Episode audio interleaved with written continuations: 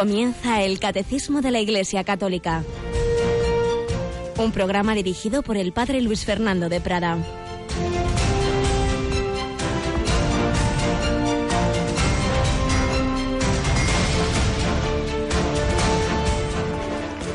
Alabados sean Jesús, María y José. Muy buenos días, queridísima familia de Radio María. Alabados sean Jesús, María y José. Y esos nombres invocaban los mártires de Corea, que hoy recordamos. Esa nación que lamentablemente en su parte norte, pues todos estos días tantos sustos nos da y tan presente está en los medios de comunicación. Es una nación en la que el Evangelio prendió, como prácticamente en todas las de Extremo Oriente, entre mucha sangre. Llegaron allí misioneros, fundamentalmente franceses, los persiguieron, los mataron y se quedaron solo los laicos. Y esos laicos fueron transmitiendo la fe y una y otra persecución.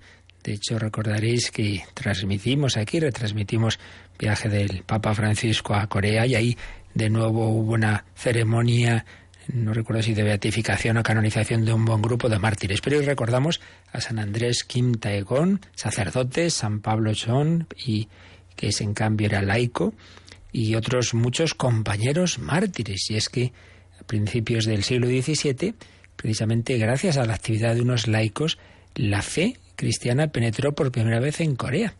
Había una fervorosa comunidad todavía sin pastores, hasta que en 1836 entraron eh, furtivamente, por supuesto, los primeros misioneros franceses, como, como os decía. Pronto los descubrieron y hubo pues diversas persecuciones en 1839, 1846, 1866 y no solo esos eh, misioneros franceses, sino enseguida el primer sacerdote em, de Corea, que era Andrés Quintaegón, pero sobre todo muchos laicos. Y era de todo, hombres, mujeres, casados, solteros, ancianos, jóvenes, niños. Qué impresionante, que nada más recibir la fe, pues esa fe les dio esa certeza, esa esperanza y ese amor para dar la vida por Jesucristo. Todo un ejemplo para nosotros que tantas veces tenemos esa fe aletargada y que no somos capaces de hacer un miserable sacrificio por, por ir a misa, por, por ser fieles a la, a, la, a la moral y en cambio ellos pues prefirieron pasar terribles tormentos y la muerte y antes que, que abandonar a ese Jesucristo que acababan de conocer. Pues nos encomendamos a estos mártires de, de Corea que, que, tanto ejemplo nos dan como los mártires de, de todos los tiempos, de todas las naciones, de todas las culturas. Nos acompaña hoy como ayer Rocío García. Buenos días, Rocío. Hola, padre, buenos días. Bueno, pues seguimos en este en este mes con tantos santos, hoy con esos mártires de Corea que nos has ayudado a rezar en los laudes, a invocar su protección y ahora vamos a, a, seguir recordando a esa mártir de otro tipo del día a día que fue la Madre Teresa. Estábamos recordando eh, esa segunda vocación que tuvo dentro de su vocación religiosa, la vocación a fundar las misioneras de, de la caridad, pues lo, lo seguimos haciendo y seguimos recordando esos momentos en que el Señor le iba hablando a su corazón.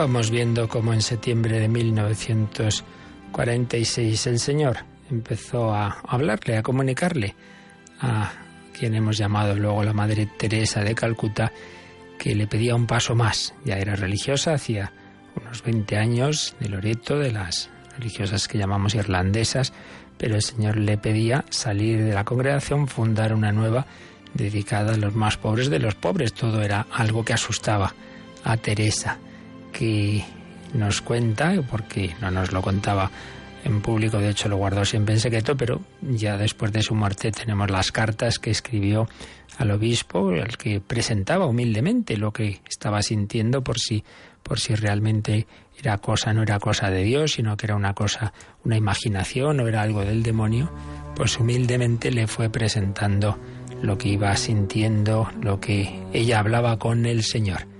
Y se resistía, se resistía. Le decía, mi querido Jesús, lo que me pides va más allá de mis fuerzas. Puedo apenas entender la mitad de las cosas que deseas. Soy indigna. Soy una pecadora. Soy débil. Ve y busca un alma más digna y generosa que yo. Esto es muy habitual. Cuando el Señor nos pide algo nos parece que, uy, ¿quién soy yo? Se lo diga a otro. Y en la iglesia te piden una colaboración, ay no, señor cura, dígaselo a otro. También le pasaba a ella. Tengo tanto miedo. Este temor me hace ver cuánto me amo a mí misma. Tengo miedo del sufrimiento que vendrá con el llevar una vida al estilo indio. Pero el Señor le insiste, siempre has dicho, haz conmigo lo que desees. Ahora deseo actuar. Permítmelo hacerlo, mi pequeña esposa, mi chiquitina, fijaos con qué cariño el Señor pues seguía llamando a su corazón. No tengas miedo, estaré siempre contigo. Sufres ahora y sufrirás, pero si eres mi pequeña esposa, la esposa de Jesús crucificado, tendrás que soportar estos tormentos en tu corazón. Permíteme actuar, no me rechaces. Confía en mí con amor, confía en mí ciegamente. Jesús, mi Jesús, yo solo soy tuya, soy tan tonta. No sé lo que digo, pero haz conmigo lo que desees, como lo desees durante el tiempo que lo desees. Te amo no por lo que me das, sino por lo que tomas. Jesús, ¿por qué no puedo ser una perfecta religiosa de Loreto, una verdadera víctima de tu amor aquí? ¿Por qué no puedo ser como todas las demás? Mira los cientos de religiosas de Loreto que te han servido perfectamente y que ahora están contigo. ¿Por qué no puedo yo seguir la misma senda que ellas para llegar hasta ti? Sí, quería amar a Jesús, quería serle fiel, pero se resistía. ¿Y por qué tengo que dejar de ser de, de, esta congregación y tengo que empezar otra? Era un buen lío, desde luego, en la que el Señor la metía. Pero el Señor siguió insistiendo y ya en 1947 se precisa esa vocación y le dice el Señor unas palabras preciosas que han dado título a algún libro sobre la Madre Teresa. Mi pequeñita, ven, ven, llévame a los agujeros donde los donde viven los pobres. Ven, sé mi luz. Esta es la frase que digo, ven, sé mi luz. Llévame a los agujeros donde viven los pobres, sé mi luz. Y es que el Señor le pedía iluminar esas casas, por llamarlas de alguna manera, de los más pobres, la luz de Cristo llega a los demás a través de nosotros. Ven, sé mi luz. No puedo ir solo. No me conocen y por eso no me quieren. Ven, vete entre ellos. Llévame contigo en medio de ellos. Cuánto deseo entrar en sus agujeros, en sus oscuros y tristes hogares. Ven, sé mi víctima. En tu inmolación, en tu amor por mí, ellos me verán, me conocerán. Ofrece más sacrificios, sonríe más tiernamente, reza más fervientemente, y todas las dificultades desaparecerán.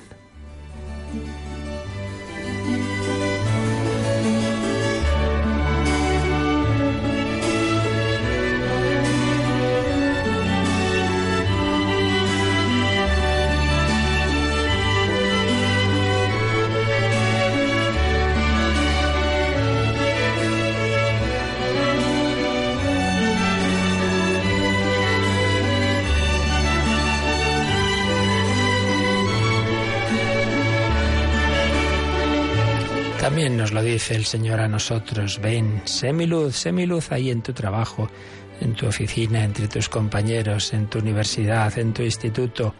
No puedo ir solo. Tus amigos, tus compañeros no me conocen y por eso no me quieren. Pero tú, llévame en ti, llévame contigo en medio de ellos. Deseo llegar a sus vidas. Para ello, hazme presente en tu oración, en tu sacrificio, en tus palabras. El Señor también nos lo dice a cada uno. Y le seguía diciendo a Teresa, estás asustada, ¿cómo me hace daño tu temor? No temas, soy yo que te estoy pidiendo que hagas esto por mí. No temas, aunque todo el mundo esté contra ti y se ría de ti, no temas, yo estoy dentro de ti, contigo y por ti. Sufres mucho y sufrirás, pero recuerda que yo estoy contigo. Aunque todo el mundo te rechace, recuerda que tú me perteneces y que yo te pertenezco. No temas, soy yo. Solo obedece, muy alegre prontamente y sin preguntas. Solo obedece, nunca te dejaré si tú obedeces. Pues pedimos al Señor que también nosotros hagamos su voluntad, le obedezcamos humildemente como María.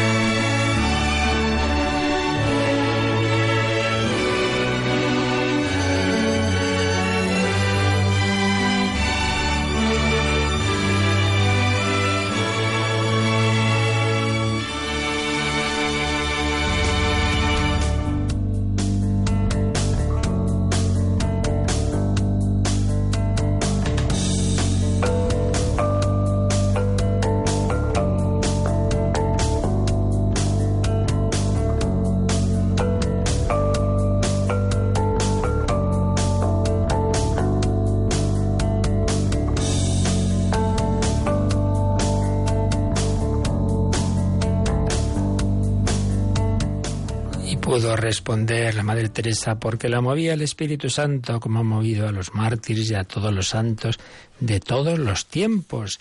Porque no nos podemos santificar por nuestras fuerzas, porque es algo que nos supera por completo. Solo Dios es santo, solo Dios nos puede hacer participar de su vida divina, de su santidad. Y esto es lo que hace el Espíritu Santo. Estamos en esta tercera parte del credo que nos habla del Espíritu Santo y estábamos en el apartado que mm, fundamental que nos explica el nombre, los apelativos y los símbolos del Espíritu Santo. El nombre, Espíritu Santo.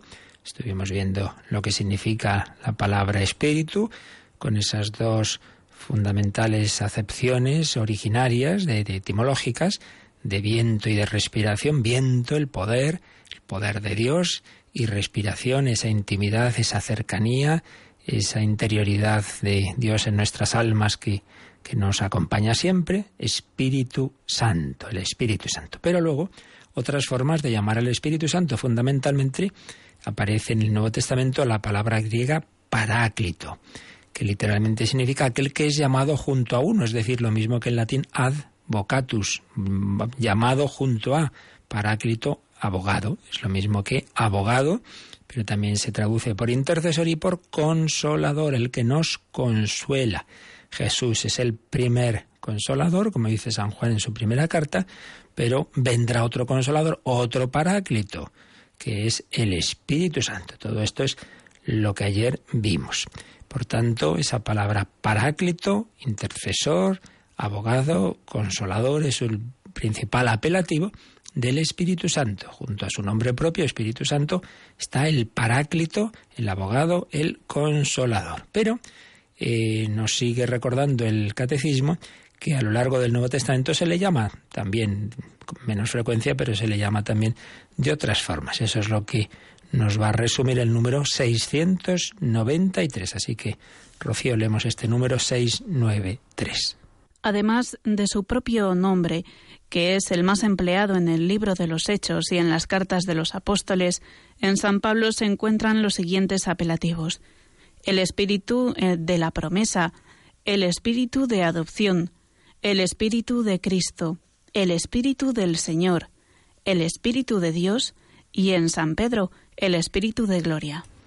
Bien, pues aquí simplemente el catecismo nos va a recordar esas otras formas, esos otros apelativos en que es llamado el Espíritu Santo en el Nuevo Testamento. Y en cada una de estas, de estas formas de llamarle, de estos apelativos, nos va a poner varias citas del Nuevo Testamento. No, no creo que valga la pena leerlas porque simplemente aparecen en ellas estas palabras. El Espíritu de la promesa en Gálatas y en Efesios. Y es que el Espíritu Santo habló inspiró a todos aquellos que prometían, que anunciaban, que anunciaban al Mesías. lo decimos en el credo que habló que el Espíritu Santo fue el que inspiró a los profetas y también nos promete ahora la vida eterna. Es el Espíritu Santo que se nos da en arras de lo que el Señor nos ha prometido en el cielo. El Espíritu de la promesa. El Espíritu de adopción. Esto es muy importante porque la vida cristiana es una vida filial. Nos hacemos hijos, pero no hijos eternos por naturaleza como es el Hijo de Dios, Jesús, sino por adopción. Y es el Espíritu Santo el que nos mete ahí, el que nos mete en casa, el que nos mete en la familia. Bueno, es que, el que es la vida divina, Él nos la da a participar y nos hacemos hijos en el Hijo. Es decir, el Espíritu Santo nos mete en el Hijo eterno, ahí en su corazón. Es esa adopción incorporándonos al Hijo Eterno, con lo cual el Padre ve a su Hijo y en su Hijo nos ve a los miles de millones de hijos adoptivos. Y todo ello por el Espíritu Santo, que se nos comunica, se nos ha dado. El, el Señor Jesús nos da su Espíritu y ese Espíritu filial nos hace hijos, Espíritu de adopción. Eh, lo vemos en Romanos y en Gálatas. Luego, el Espíritu de Cristo, claro, porque es de Cristo, porque procede de Él, porque nos lo comunica Jesucristo ya no solo como Dios, porque el Espíritu Santo procede del Padre y del Hijo, o del Padre por el Hijo, pero además como hombre, porque se nos da a la humanidad el Espíritu Santo, como ya hemos visto en días anteriores, y veremos, seguiremos viendo, como fruto de la redención. Y de hecho tenemos ese símbolo que enseguida vamos a ver del agua que brota del costado abierto de Cristo, cuando es traspasado por la lanza en la cruz. Entonces es el Espíritu de Cristo. Eh, Jesús resucitado sopla su aliento sobre los apóstoles en la tarde del día de Pascua, les dice recibid el Espíritu Santo. Brota de él, es el Espíritu de Cristo. Romanos 8:11. El Espíritu del Señor, lo mismo, solo que ahí, en vez de usar la palabra Cristo, en 2 Corintios 3:17, San Pablo usa el Espíritu del Señor, usa la palabra Señor.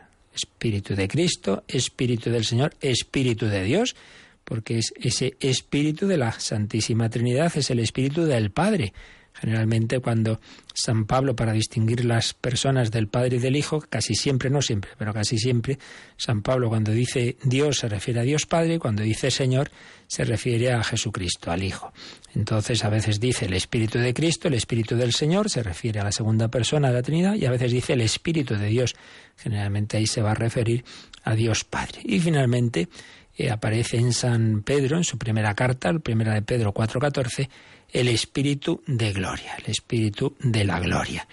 Es esa gloria, ese ser divino, ese peso divino, eh, digo peso porque en el origen, la etimología de la palabra gloria, caboz, pues tiene que ver con ello, pues es ese espíritu, el espíritu de la gloria, pues es una persona divina y que con el Padre y el Hijo recibe una misma adoración y gloria, decimos en el credo. Así pues, el espíritu de la promesa, el espíritu de adopción, el espíritu de Cristo, el espíritu del Señor, el espíritu de Dios y el espíritu de gloria son diversos apelativos del Espíritu Santo, del Paráclito, del abogado con mayúsculas, del consolador. Distintas formas de llamar a esa tercera persona divina que se nos comunica, que nos introduce en la vida de la Trinidad, que nos permite vivir la vida cristiana que nos va santificando. Bien, pues esto es simplemente un punto sencillito para que recordemos eh, todos esos nombres, nombre propio, Espíritu Santo, esos apelativos, sobre todo Paráclito, y estos otros que aparecen a lo largo del Nuevo Testamento. Pero vamos a entrar en otro apartado, que son los símbolos, los símbolos del Espíritu Santo. Y ahí ya podemos ver, pues en el símbolo podemos ver mucha materia, podemos ver eh, qué quiere decir esos símbolos, porque ahí veremos pues cómo representan, mm, cómo nos expresan muchas veces mejor que con palabras la actuación del Espíritu Santo, que es lo que estamos viendo aquí. Recordad que en esta parte del catecismo estamos viendo el Espíritu Santo no tanto en sí mismo, en la Trinidad, que eso ya se vio antes, sino en su relación con nosotros, su acción en la Iglesia, su acción en la vida cristiana. Símbolos del Espíritu Santo. Aparece letra más pequeña, porque, digamos, si saltáramos esto, pues no es que perdiéramos algo esencial, ¿no? Lo esencial de quién es el Espíritu Santo ya lo hemos visto, pero indudablemente nos ayuda y tiene además especial relevancia para nuestra vida espiritual, porque todos estos símbolos nos enseñan algo de, lo que Dios quiere hacer con nosotros. ¿Qué símbolos van a aparecer aquí? Y vamos a ir viendo en estos próximos días. El agua, el agua, es el que vamos a explicar ahora si Dios quiere. La unción, el simbolismo de la unción con el óleo. Recordad que el gran sacramento del Espíritu Santo es la confirmación y ahí hay una unción con el Santo Crisma, la unción, el fuego. Recordamos Pentecostés, las lenguas de fuego, el fuego, la nube y la luz, símbolos que, que están ya en las teofanías del Antiguo Testamento y, y que va a estar presente en la transfiguración del Señor, esa nube. El sello es un símbolo semejante al de la unción. Dios ha marcado con su sello a Jesucristo y el Señor nos marca también con ese sello en los sacramentos del bautismo, la confirmación y el orden sacerdotal. La mano, eh, la imposición de manos, pues ahí también hay un símbolo del Espíritu Santo. El dedo, por el dedo de Dios expulso yo a los demonios, dirá Jesús. Y uno que tenemos quizá más presente aún, que es la paloma. paloma. Recordamos el bautismo del Señor cuando sale del Jordán, pues se oye la voz del Padre y desciende una paloma y San Juan pues recibe esa San Juan Bautista esa iluminación de que es un símbolo del Espíritu Santo. Pues nada, vamos a comenzar por el primer símbolo que aparece aquí en el Catecismo, en el número 694, que es el símbolo del agua. ¿Por qué el agua representa, simboliza al Espíritu Santo? Pues vamos a verlo, Rocío. 694. El agua. El simbolismo del agua es significativo de la acción del Espíritu Santo en el bautismo, ya que después de la invocación del Espíritu Santo, ésta se convierte en el signo sacramental eficaz del nuevo nacimiento. Del mismo modo que la gestación de nuestro primer nacimiento se hace en el agua, Así, el agua bautismal significa realmente que nuestro nacimiento a la vida divina se nos da en el Espíritu Santo. Pero bautizados en un solo Espíritu, también hemos bebido de un solo Espíritu. El Espíritu es, pues, también personalmente el agua viva que brota de Cristo crucificado, como de su manantial, y que en nosotros brota en vida eterna. Bien, pues este es eh, el primer símbolo que nos explica el catecismo, el agua, el agua. Dice, en primer lugar, que es significativo de la acción del Espíritu Santo en el bautismo, ya que después de la invocación del Espíritu Santo, ésta se convierte en el signo sacramental eficaz del nuevo nacimiento. En efecto, en el bautismo se bendice el agua, se invoca al Espíritu Santo para que esa agua no sea simplemente agua, sino que tenga esa, sea bendecida, esa agua bendita, ¿verdad? Y entonces eh, sea ese signo eficaz de la acción del Espíritu Santo. Y podemos recordar, como os decía antes, que en el bautismo del Señor, cuando va a descender sobre él el Espíritu Santo en forma de paloma, está saliendo del agua, del agua del Jordán. Y recordamos también ese versículo final del Evangelio de San Mateo, y y bautizad en el nombre del Padre y del Hijo y del Espíritu Santo. Bautizad en el nombre del Padre y del Hijo y del Espíritu Santo. Pero ¿por qué? ¿Por qué el agua eh, es símbolo del Espíritu Santo? Porque el Espíritu Santo nos da la vida. Y todos sabemos, un simbolismo obvio, vamos, un simbolismo y una realidad. Sobre todo en las culturas más unidas a la tierra tienen muy claro que sin agua no hay vida. Cuando hay sequía, pues, pues muere, mueren las plantas y no hay cosechas, necesitamos el agua. El agua está muy unida a la vida, la vida de la naturaleza, y también aquí señala cómo eh, nuestro nacimiento, pues se habla de, de esa agua en la que el niño pues está, en la que el niño nace, pues también hay un agua para el nacimiento a la vida divina. Si en la gestación, en, el seno materno, pues estamos recibiendo, estamos eh, siendo gestados en lo que es la naturaleza humana, en ese nivel natural, hay ese otro nivel sobrenatural en el que Dios nos da a participar no simplemente una vida humana, no simplemente un alma humana, una inteligencia, una voluntad, sino una vida divina.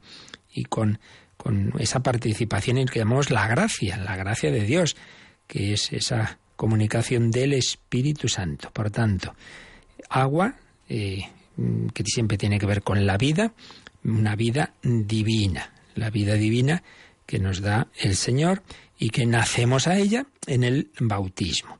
Es por eso, dicen, el agua bautismal significa realmente que nuestro nacimiento a la vida divina se nos da en el Espíritu Santo. Entonces viene a continuación aquí una serie de citas, por un lado de San Pablo, en 1 Corintios 12, 13, donde se nos dice que bautizados en un solo espíritu, hemos bebido de un solo espíritu, bebido de un solo espíritu.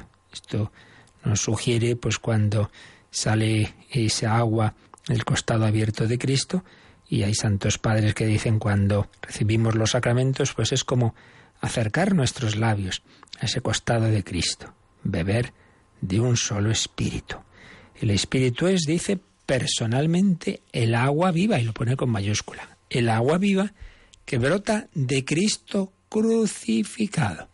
El agua viva que brota de Cristo crucificado como de su manantial y que en nosotros brota en vida eterna. Fijaos esta, esta frase tan profunda. El Espíritu es el agua viva, con mayúscula, que brota de Cristo crucificado como de su manantial y que en nosotros brota en vida eterna. Así pues, Cristo crucificado eh, ha dado la vida por nosotros y como sello final de la redención, su corazón es traspasado por la lanza del costado y al punto salió sangre y agua. Sangre, signo de cómo Jesús nos ha amado hasta el extremo, hasta dar su vida, y agua, signo de la vida divina que Él nos quiere comunicar. Inclinando la cabeza, entregó el Espíritu, no es simplemente murió, sino entregó a la humanidad al Espíritu Santo. Y se simboliza con esa agua, esa agua que brota del corazón de Cristo crucificado. ¿Qué textos nos pone aquí el catecismo? Bueno, pues en primer lugar la escena está de la, de la lanzada. Juan 19, 34. Al punto salió sangre y agua. Esa escena que debemos meditar con frecuencia y, contemplar y quedarnos ahí pasmados eh, ante ese misterio impresionante, ante ese misterio del, del costado abierto. Fijaos que tantas veces, pues bueno, era quizá menos, porque este mundo de hoy es menos mm, tiene quizá menos ese romanticismo de otros tiempos y es más, más bruto todo, pero pues antes veíamos tantas veces esos corazones eh, con una flechita y, y el amor entre uno y otro. Bueno, pues Cristo, el signo que nos da no es un corazoncito pintado, es un corazón abierto, un corazón traspasado. Digamos que la última forma en que el Señor nos dice que nos quiere nos lo ha ido diciendo de muchas, pues haciéndose hombre, naciendo pobre en Belén, llevando una vida humilde y discreta en Nazaret y, y particular, bueno, atendiendo a los pobres, a los enfermos, etcétera, pero sobre todo pues con, la pasión, habiendo Jesús amado a los suyos que estaban en el mundo, los amó hasta el extremo, como empieza la segunda parte del Evangelio de San Juan, el capítulo 13, lavando los pies a sus discípulos y sufriendo por nosotros la pasión, muriendo por cada uno de nosotros. Nadie tiene mayor amor que el que da la vida por sus amigos, sí, pero todavía nos va a hablar sin palabras, con ese, ese dejarse abrir el corazón. Es un último te quiero, declaración de amor. No pinto un corazón, sino que dejo que mi corazón se abra, que se ha traspasado. María está ahí también. Y si, si, el, si Jesús ya estaba muerto, entonces ya no sufre por la lanzada físicamente, sufre María, viendo esa transfisión. Leemos este texto de, de San Juan 19 a partir del versículo 31. Antes nos ha hablado precisamente de cómo está María ahí y oye, mujer, ahí tienes a tu hijo y a Juan ahí tienes a tu madre. Bueno, pues después los judíos, después de la muerte de Jesús, los judíos, como era la preparación, la preparación de la Pascua, a fin de que no quedaran en la cruz los cuerpos durante el descanso del sábado, pues el día de aquel descanso era gran fiesta, rogaron a Pilato que les rompieran las piernas y los quitaran. De ahí que los soldados fueron y rompieron las piernas del primero y del otro que había sido crucificado con él. Pero al acercarse a Jesús, como lo vieron ya muerto, no le rompieron las piernas, sino que uno de los soldados con una lanza le traspasó el costado y brotó enseguida sangre y agua. Y el que lo vio, y traduce el país literalmente, y sigue bajo el efecto de aquella mirada, continúa testificando, y su testimonio es fidedigno, es decir, él sabe que refiere un hecho verídico, para que también vosotros creáis. Y es que sucedió eso de modo que se cumplirá el texto de la Escritura. Ni un hueso suyo será quebrantado. Y también otra profecía de la Escritura dice, contemplarán al que traspasaron. Pues esto debemos hacer, contemplar al traspasado, contemplar a aquel que se ha convertido en fuente de agua viva, en fuente de vida divina. Nuestra vida depende de su muerte. Hemos sido redimidos por esa muerte de Cristo que nos da la vida. Pues vamos a pedir que llueva, que llueva sobre nosotros, que llueva sobre nosotros esa agua viva, que nos dejemos empapar por el Espíritu Santo. Lo pensamos, lo rezamos y contemplamos esa escena de Jesús en la cruz con el corazón abierto por amor a cada uno de nosotros.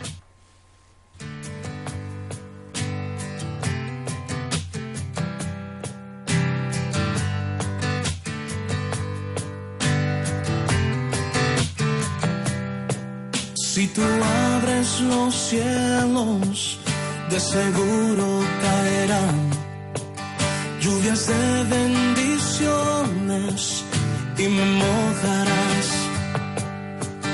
La sequía me mata y pronto moriré como ave que no tiene que beber.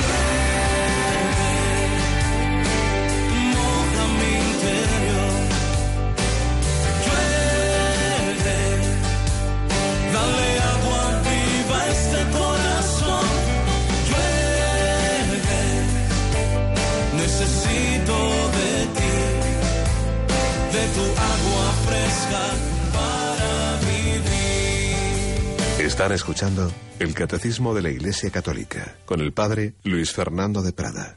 Necesito esa agua, sin agua, sin lluvia hay muerte, pues también necesitamos esa lluvia del Espíritu Santo para vivir. Estamos viendo ese símbolo del agua, el, agua simboliza el Espíritu Santo, hemos recordado el texto del, del, costado abierto de Cristo por la lanzada, pero la segunda cita que nos pone aquí el catecismo es la primera carta de San Juan, capítulo 5, versículo 8. Pero vamos a cogerlo desde el versículo 5, el párrafo, que dice así, ¿quién es el que vence al mundo? Sino el que cree que Jesús es el Hijo de Dios. ¿Quién es el que vence al mundo? Estamos en lucha tantas veces en un mundo que se ríe del cristiano. ¿Quién es el que vence al mundo? Sino el que cree que Jesús es el Hijo de Dios. Este es el que vino, este el Hijo de Dios, este es el que vino por el agua y la sangre, Jesucristo. No con el agua solamente, sino con el agua y la sangre. Y el Espíritu es quien testifica, porque el Espíritu es la verdad. Porque son tres los que testifican. El Espíritu, el agua y la sangre. Y los tres coinciden en un testimonio idéntico. Este último versículo, el 8, es el que cita el catecismo. Son tres los que testifican, el Espíritu, el agua y la sangre. Pero hemos empezado en el versículo 5. ¿Quién es el que vence al mundo sino el que cree que Jesús es el Hijo de Dios? Este es el que vino por el agua y la sangre. No solo con el agua, sino con el agua y la sangre.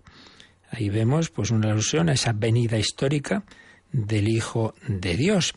El agua de su bautismo en el Jordán inaugura la vida pública, la sangre de su muerte la cierra, esa, esa vida pública de Jesús, pero aparecen el agua y la sangre en esa escena final que comentábamos antes de la lanzada. Al punto salió sangre y agua.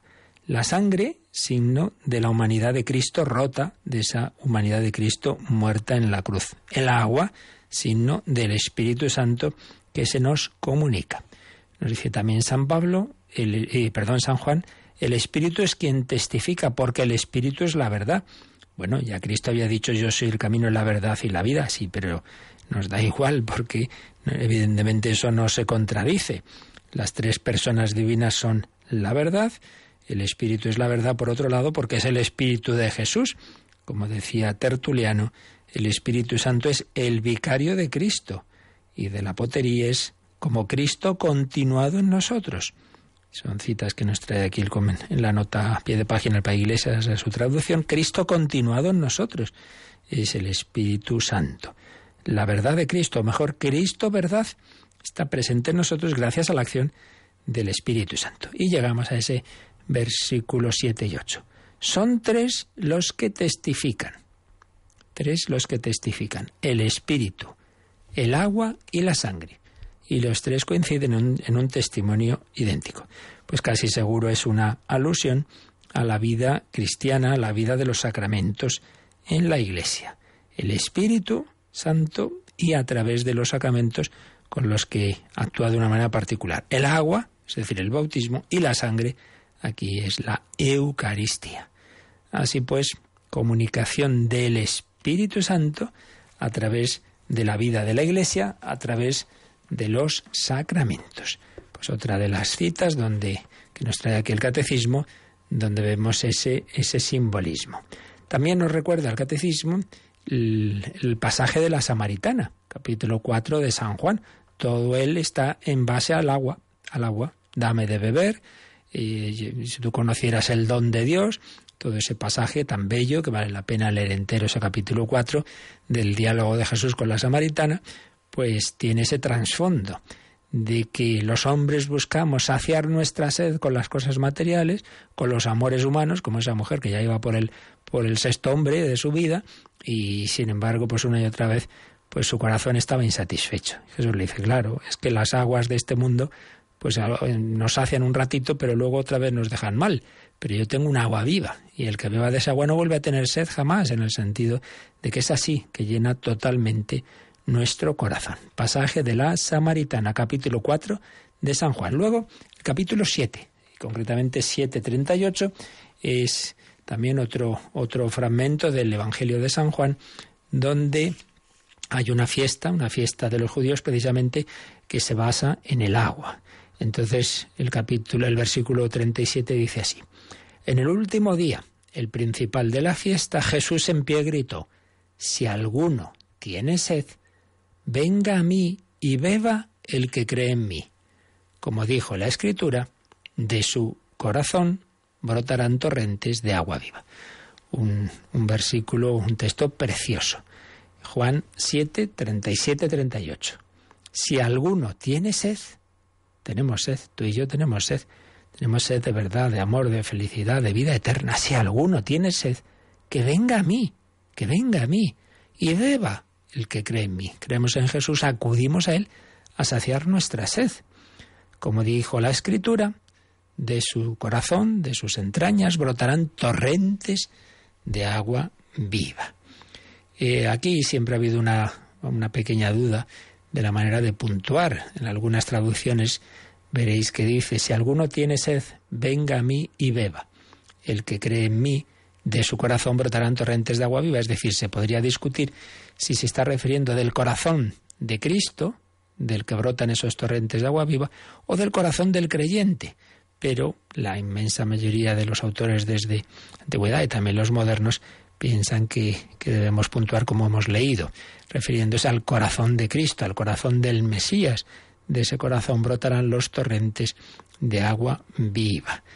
Eh, por tanto, acudir a Jesús, a beber. Venga a mí, si alguno tiene sed, que venga a mí y beba. El que cree en mí, de, de sus entrañas, de su costado, de su, de su corazón, brotarán torrentes de agua viva. Aquí hay todo un trasfondo del Antiguo Testamento. Por un lado, beber y escuchar en diversos pasajes bíblicos son sinónimos, pero sobre todo tendríamos que, que recordar lo que ocurre en el desierto, cuando los israelitas tienen sed, se quejan, entonces el Señor le dice a Moisés que golpee con su bastón una roca y de esa roca empieza a salir agua. Y pues se ve como esa roca de la que va a brotar agua en realidad era un símbolo de ese cuerpo de Cristo del que por la lanzada va a brotar el agua, esa que, que comentábamos antes en el pasaje del costado abierto de, de Jesucristo. Y también hay un pasaje en Ezequiel en que del lado derecho del templo empieza a salir un torrente de agua viva y por donde pasa pues pues recibe lo que estaba seco, recibe la vida. Bueno, pues del lado derecho, del costado de Cristo, del nuevo templo, que es su cuerpo, es el, el cuerpo de Cristo, es el templo, destruid este templo y en tres días lo reedificaré, de, de, esa intimidad de Dios brota el agua viva. Cuando Jesús muere se, se rasgó el velo del templo y a la vez es traspasado su costado. Quiere decir que la intimidad de Dios, el Santa Santorum, se ha abierto. Todos los hombres tenemos ya acceso a la Santísima Trinidad. Tenemos acceso a la intimidad con Dios. Santa Teresa hablará de ese castillo interior de las moradas en que Dios nos va introduciendo en su vida divina hasta llegar al matrimonio espiritual. Y esto no es para gente rara. Realmente si fuéramos fieles y tomáramos en serio la vida cristiana y la vida de oración, pues llegaremos también nosotros a esa unión tan íntima con el Señor. Ser introducidos ahí al, a la intimidad del Rey y beber el agua viva de sus entrañas, literalmente del seno, de su seno, pero se entiende lo que hoy diríamos nosotros, de su corazón brotarán torrentes de agua viva. Realmente, como veis, son todo pasajes preciosos los que van ilustrando pues este símbolo del agua. También el catecismo nos cita ese pasaje que digo del Éxodo, de la roca golpeada y también Isaías 55.1. Vamos a leer este versículo de Isaías que algún día del mes se, reza, se reza en laudes y que, y que dice lo siguiente, oíd sedientos todos, acudid por agua, venid también los que no tenéis dinero, comprad trigo y comed, venid y comprad sin dinero y de balde vino y leche. Por tanto, oíd sedientos todos, acudid por agua. Pues de nuevo lo mismo, si alguno tiene sed, que venga a mí y beba. Y ya había profetizado Isaías esta palabra. Sedientos todos, acudid por agua. Luego Zacarías 14.8 también nos habla de esa agua, de esa agua viva. Y finalmente el catecismo nos pone tres textos del Nuevo Testamento. En primer lugar, Primera Corintios 10.4 y luego el Apocalipsis. Vamos a ver. Primera Corintios 10.4 y ahí San Pablo pues está hablando precisamente de ese pasaje de los israelitas que van por el desierto y dice, todos bebieron la misma bebida espiritual, pues bebían de una peña espiritual que los acompañaba. Y la peña, la roca, era el Mesías. San Pablo hace aquí esa aplicación de que la roca de la que bebieron los israelitas en realidad era un símbolo de Cristo, el Mesías, y mm, que nos da a beber su corazón, nos da a beber de su corazón al Espíritu Santo. Y finalmente, el catecismo nos pone dos textos del Apocalipsis preciosos. En Apocalipsis 21, 21, 6. Yo soy el alfa y la omega, el principio y el fin. Al que tenga sed, yo le daré gratis de la fuente del agua de la vida. De nuevo lo mismo, al que tenga sed. Si tenemos sed, si no nos conformamos con lo mundano, con los placeres de este mundo, que no es que sean malos, pero son siempre insuficientes para el corazón humano, no se hiciste, Señor, para ti. Y nuestro corazón está inquieto hasta que descanse en ti. Pues al que no se conforme, al que tenga sed, yo le daré gratis de la fuente del agua de la vida. Y finalmente, el último capítulo del último libro de la Biblia nos va a decir de una manera poética y preciosa, nos va a invitar a beber. Y entonces cogemos el Apocalipsis 22 a partir del versículo 17. El espíritu y la esposa dicen, ven. Y el que esté escuchando diga, ven. Y el que tiene sed, que venga y el que quiera que tome gratis el agua de la vida. Como veis una y otra vez, la misma idea, el que tenga sed, que tome gratis. Dios nos regala su vida, nos regala su felicidad, nos regala su amor, pero hace falta acercarse y hace falta tener sed. Uno ya le parece que ya no necesita de Dios, que ya lo tiene todo, que es muy rico, que todo le va estupendamente, que es muy feliz, sí, sí. Espera, espera, que ya te llegará el iceberg que hundirá tu barco, porque nos creemos infalibles y indestructibles y que todo siempre va a ir muy bien y nos damos cuenta que somos tan frágiles y que enseguida nos falla esa persona y nos falla la salud y nos falla ese trabajo y, y, que no, que no estamos hechos simplemente para cosas tan, tan frágiles, que estamos hechos para el infinito, para Dios. Por ello, acudamos a aquel que puede saciar nuestra sed para siempre y que nos lo da gratis. Y hay que invocarlo. El espíritu y la esposa dicen, ven, ¿qué quiere esto decir? La esposa es la iglesia y en definitiva cada miembro de la iglesia, el alma de cada uno de nosotros. Entonces el Señor nos da su Espíritu Santo y el Espíritu en, nosotros clama y grita Jesús, ven, ven Señor Jesús, vuelve, ven, ven Señor Jesús. El Espíritu y la esposa dicen, ven. El que está escuchando que diga, ven. Y el que tiene sed que venga y el que quiera que tome gratis el agua de la vida. Bueno, pues estos son los textos bíblicos que nos ha puesto aquí el catecismo. Seguiremos profundizando un poquito más en lo que nos dice en este número sobre ese signo, ese símbolo del agua, símbolo del Espíritu Santo. Pues como siempre vamos a tener un momento final de oración, invocando y meditando en lo que hemos oído y invocando a ese Espíritu Santo que venga a nosotros, que fluya en nosotros, pero también, si lo deseáis, es el momento de las consultas, de las preguntas sobre este tema u otro.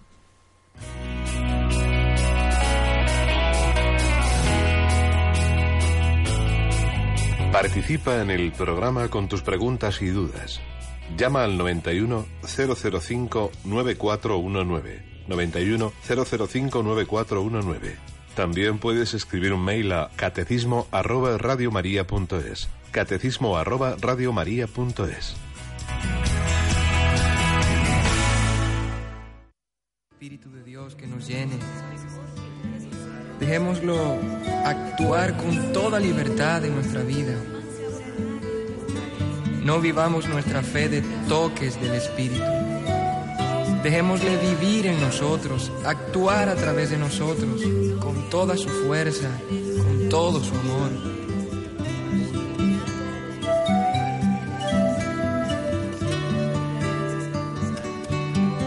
Vive en mí,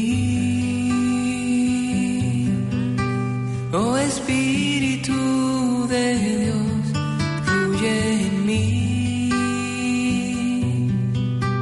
con tu fuerza que te pueda ver, obrando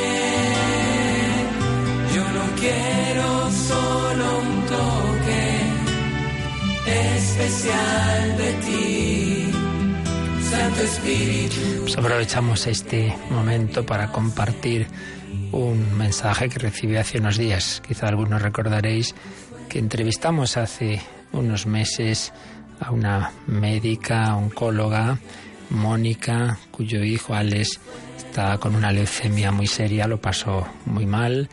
Y pedimos muchas oraciones en Radio María. Bueno, pues ha vuelto, gracias a Dios, al colegio en este curso. Pero además ocurrió lo siguiente que nos escribe una amiga que también estuvo presente en la, en la entrevista. Estaban en Toledo, esta madre de Alex, y vio que una señora mayor se cayó al suelo. Eh, Mónica es como se llama. La madre de Alex fue a auxiliarla y se ofreció para llevarla al hospital, pero la señora dijo que no, que prefería que viniese alguna hija por ella. El caso es que se pusieron a hablar, se pusieron a hablar y salió pues que Mónica había estado viviendo y viviendo con Alex esa enfermedad, esa leucemia. Entonces la señora le dijo, ¿no serás tú esa ginecóloga de Madrid cuyo hijo tiene una leucemia? Te oí en Radio María y desde entonces rezo todos los días por vosotros y hoy te has presentado como un ángel en mi camino. Qué impresionante. Esta mujer rezaba por el hijo de Mónica y un día Mónica la ayuda en su caída en la calle en Toledo. Se habían conocido espiritualmente en Radio María y ahora se, habían, se han conocido personalmente. Esta es la gran familia de Radio María a la que pedimos la bendición del Señor. La bendición de Dios Todopoderoso, Padre, Hijo y Espíritu Santo, descienda sobre vosotros. Alabado sea Jesucristo.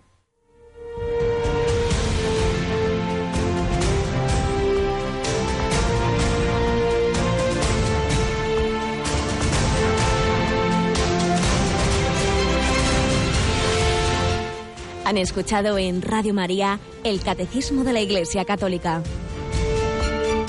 Un programa dirigido por el Padre Luis Fernando de Prada.